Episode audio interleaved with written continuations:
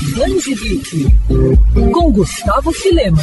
André Bianco é um velho conhecido dos leitores de terror e ficção, criador de uma elogiada obra que inclui títulos de terror, suspense, sobrenatural, distopia e fantasia. O escritor já ultrapassou a marca de um milhão de exemplares vendidos em seus mais de 20 anos de carreira, se tornando uma referência. E agora ele volta a surpreender o público com uma nova série, As Crônicas do Fim do Mundo, um prequel da saga O Vampiro Rei, em que depois de um mal terrível ter sido lançado sobre a humanidade, metade das pessoas entraram em um sono tão profundo que mais pareciam estar mortas. Dos que acordaram, parte havia se tornado vampiro, enquanto o restante precisa lutar pela própria sobrevivência. O segundo livro dessa nova série, A Deriva, foi lançado recentemente pela editora Lucens, e André Bianco falou com o Band Geek sobre esse lançamento. O meu livro novo, A Deriva, acabou de sair, é o 25º romance publicado, saiu pela Lucens. E olha só, é... A Deriva faz parte do meu universo de As Crônicas do Fim do Mundo, onde o primeiro livro, que é A Noite Maldita, é onde se dá início de toda essa história, né, todo, todo, todo esse fabulário pós-apocalíptico ligado a vampiros,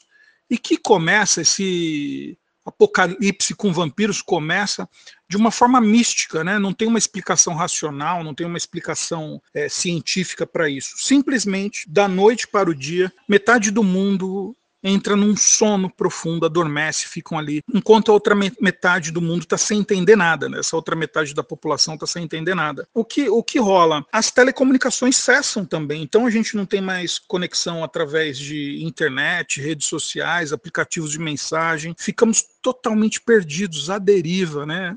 É, é nesse lugar que a gente está nesse livro 2.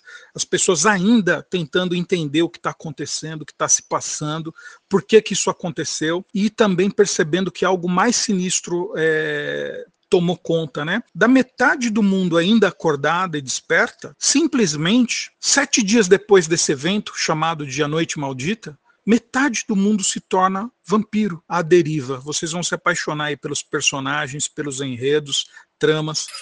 Quer ouvir essa coluna novamente? É só procurar nas plataformas de streaming de áudio. Conheça mais dos podcasts da Mandirinhos FM Rio.